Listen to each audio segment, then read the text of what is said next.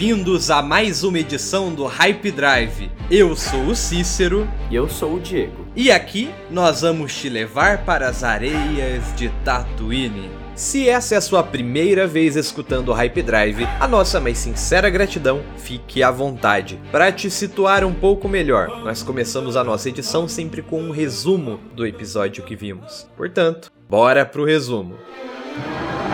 Hype Resumo.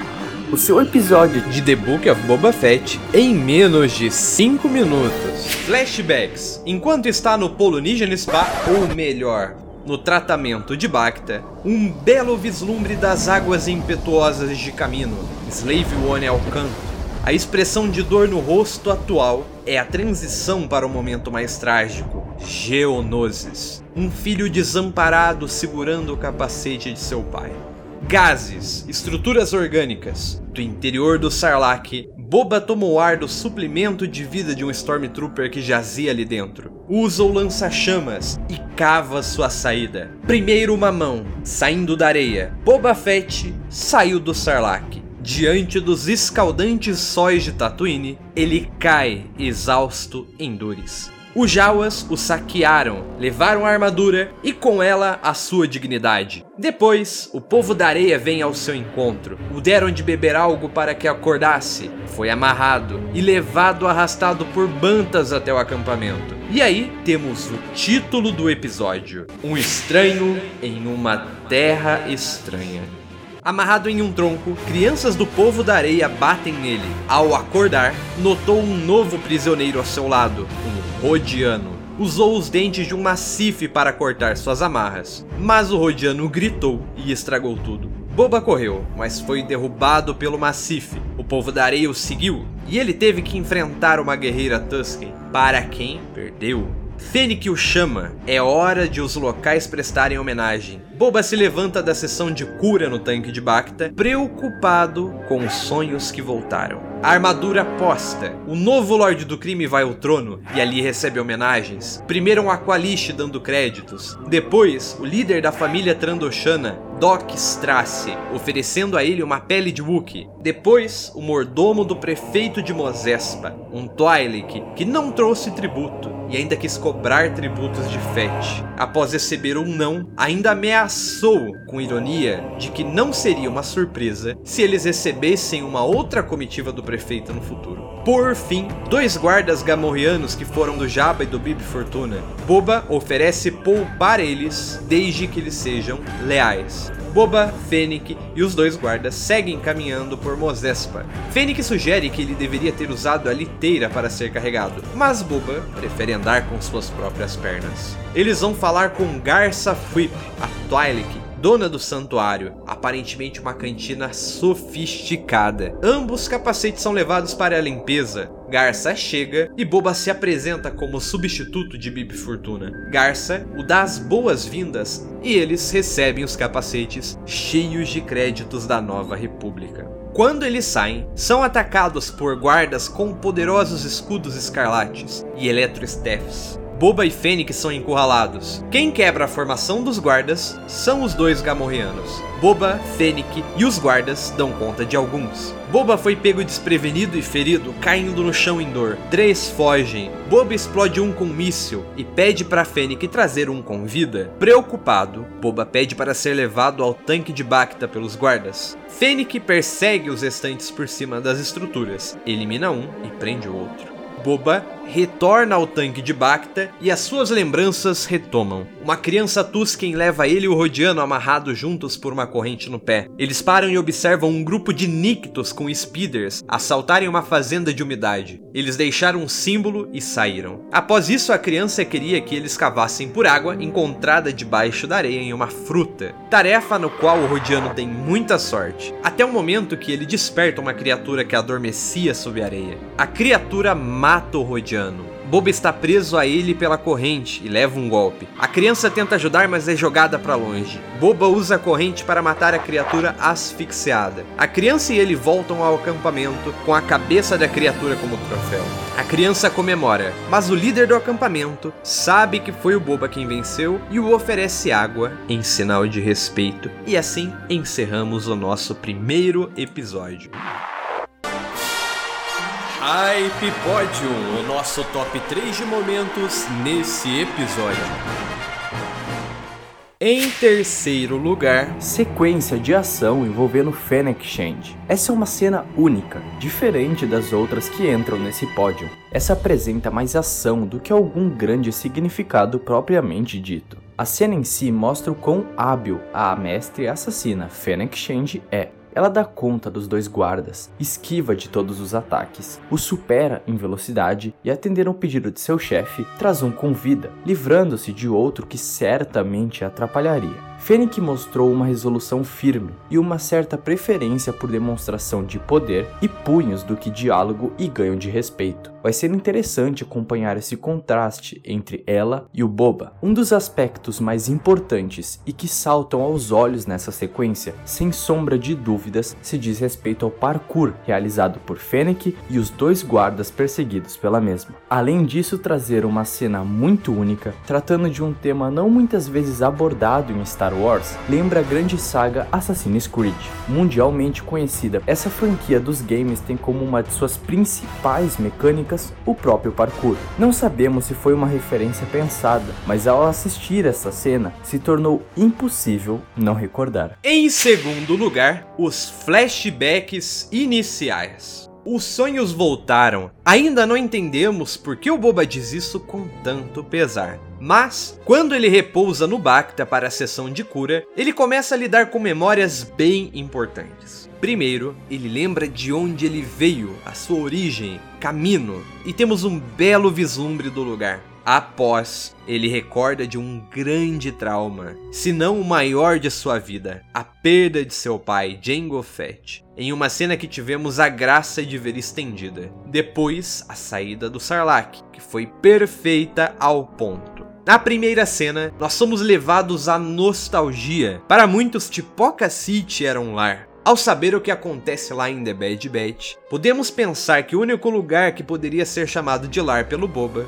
do qual ele foi criado, viveu bons momentos com o pai, simplesmente não existe mais. Na segunda cena, com certeza, já sentíamos a dor do personagem quando a vemos acontecer. Mas pensar que em todo esse tempo, Django fora a única pessoa em que o Boba realmente podia confiar, com os desafios atuais da vida dele, vemos o quanto isso permaneceu durante muito tempo sendo uma verdade absoluta. Na última, tivemos a tão esperada resposta, e a dignidade do personagem sendo levada com a armadura. Mas o mais importante é o que vemos depois. Que ele saía do Sarlacc, já sabíamos. Que os Jawas pegavam a armadura, também. Que o povo da areia chegaria, também tínhamos ideia. Daí pra frente é novidade. E a direção dosou bem. O que já sabíamos foi breve. O que não sabíamos e era necessário para a construção do personagem foi extenso. Os flashbacks e a narrativa do presente formam uma sequência única, não duas narrativas diferentes, onde a experiência do passado que não tínhamos ideia fundamentada e as ações do presente que estamos descobrindo formam uma única narrativa. Sem lar, sem pai, sem pessoas, sem armadura, deixado para morrer nas areias de Tatooine, fragilizado, levado pelos Tusken, saído do Sarlacc e se deparando com uma galáxia totalmente diferente do momento em que ele cai, esse é o trato humanizado que o Boba Fett precisava. A esperança é que tenhamos mais flashbacks futuros que ainda virão a nos surpreender. E em primeiro lugar, ganhando o respeito dos Tusken, Boba cogitou fugir, ir para Anchorhead e sair do planeta mas dado o imprevisto com a criatura após a derrotar, ele viu uma oportunidade que o fez ficar ali e ganhar o respeito dos Tusken. Ele deu a cabeça da criatura para a criança. Ele poderia ter fugido, feito algo com a criança e roubado suas armas, mas eu sinto que, pós-Salak, o fez pensar algo.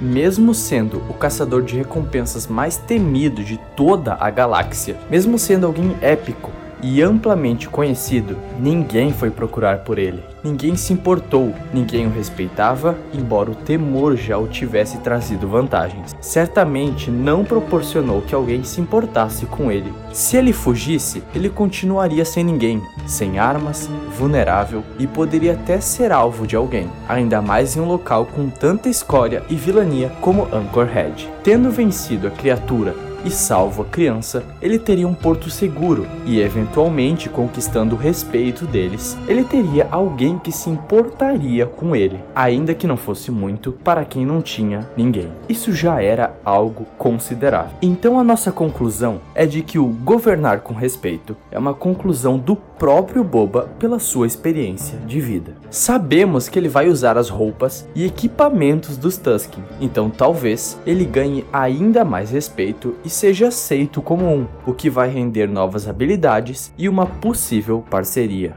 Antes de encerrarmos o nosso top 3, na verdade já encerramos com o top 1, óbvio, mas temos um adendo aqui sobre a fragilidade do Boba Fett. É um ponto que muitos se questionam e nós temos uma perspectiva a respeito disso. Não levem como passação de pano, mas é uma análise, uma análise profunda, considerando qualquer coisa, deixando de lado o fanboyzismo. Vocês sabem quanto nós somos fãs do Boba Fett. Mas vamos lá. Vimos um Boba Fett frágil e alguns estranham ele estar apanhando tanto ainda mais após ver ele em ação em The Mandalorian. Acreditamos que o fator psicológico seja o maior. Os grandes traumas do Boba, o retorno dos sonhos, e talvez isso seja gatilho de algo. Talvez alguma experiência do passado dele tenha terminado em algo trágico e ele tenha buscado reforçar atitudes mais positivas. Sobre os sonhos, notem que ele reage de maneira muito traumática ao que ele vê quando está no Bacta. Expressões podem ser importantes para entender o que o personagem sente. O Robert Rodrigues disse que ele entraria no modo bárbaro.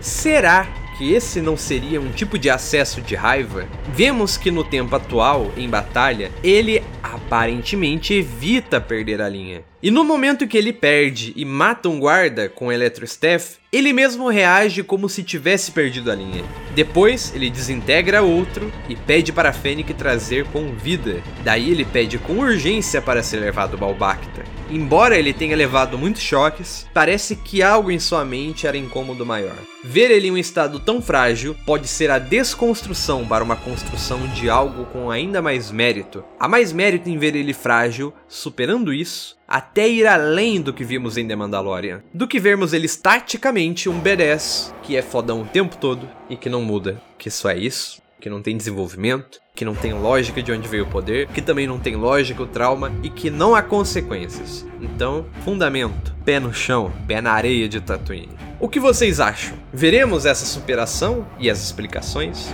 Aguardemos.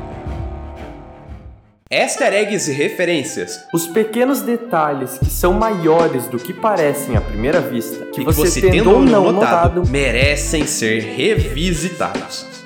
Lembrando que alguns detalhes saltam aos nossos olhos ao ver o episódio. e alguns vieram de rever, discutir e pesquisar. No episódio de hoje nós temos uma quantidade muito grande de referências que tentaremos cobrir. Portanto, caso tenham alguma dúvida específica, entre em contato ou pela pergunta que deixaremos no final dessa edição ou pelo nosso Instagram drive_hype. Então, bora pras referências.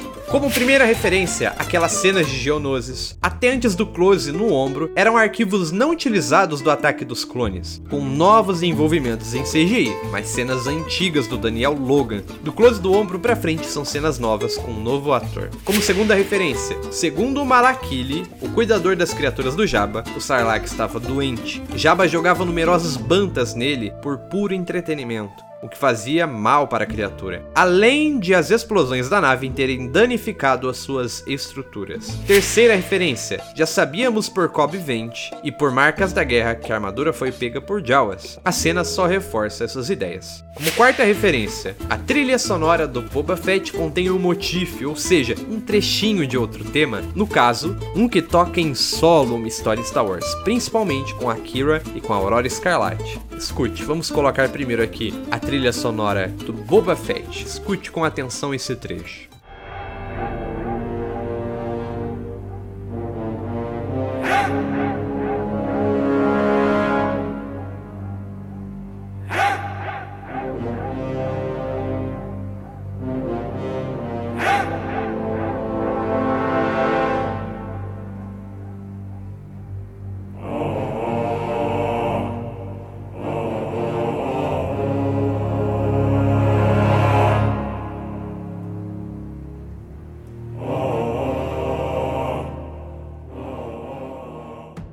E agora escute a trilha sonora de Solo a Star Wars Story e tire suas próprias conclusões.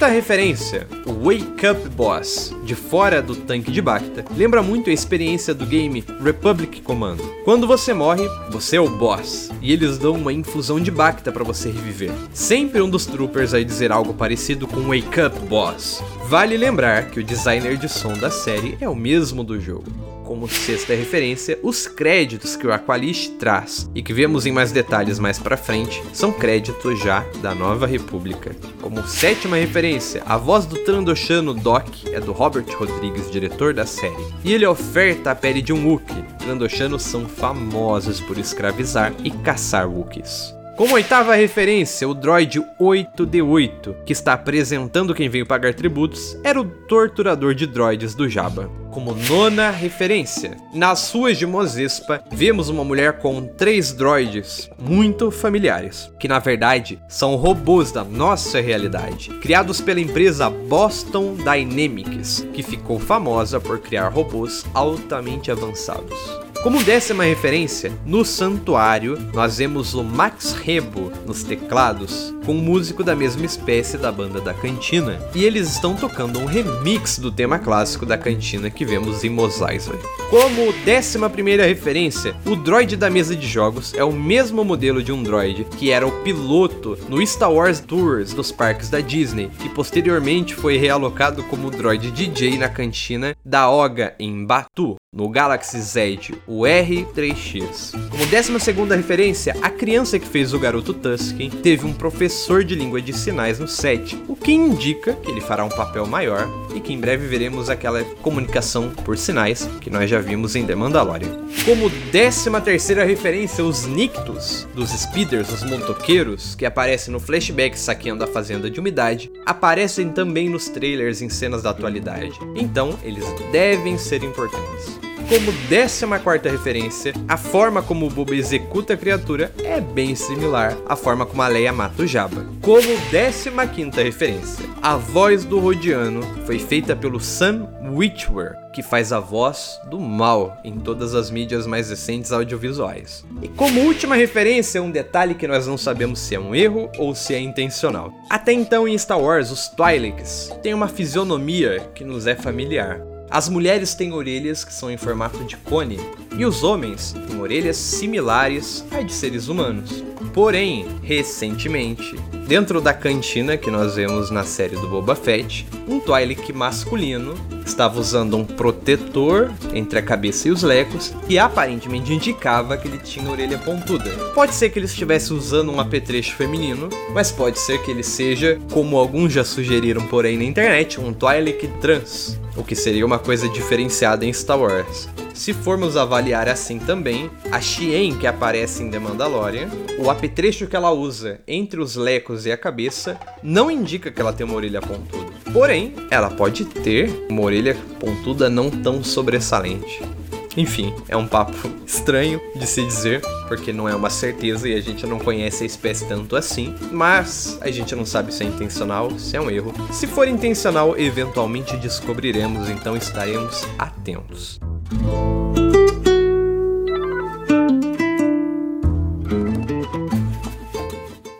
Caro ouvinte que ouviu até aqui, um feliz 2022 para vocês. Nós agradecemos muito as conquistas que nós tivemos durante o ano passado, que foi o ano em que a gente realmente entrou na ativa para valer e pretendemos fazer projetos novos esse ano. Então fiquem atentos. Peço com carinho que vocês respondam a pergunta que a gente vai deixar aí na edição. Se você está escutando pelo Spotify, é só entrar ali na edição que vai ter uma caixa de pergunta onde você pode responder e dar pra gente um pouquinho da sua perspectiva. As respostas mais legais vão ficar fixadas, então vão aparecer ali para quem for ouvir. Então isso é uma maneira legal de valorizar a opinião de vocês dentro do nosso podcast. Fiquem à vontade de fazer isso também no nosso Instagram. Então, continuaremos cobrindo a série do Boba Fett e esse ano será um ano incrível de Star Wars. Teremos Obi-Wan, Endor, segunda temporada de The Bad Batch, o restante de The Book of Boba Fett e quem sabe alguma outra coisa que a gente ainda não espera. Um ano com grandes novidades e nós esperamos acompanhar isso com grande interesse. No mais é só, ficamos por aqui com a edição. Um abraço, que a força esteja com todos vocês.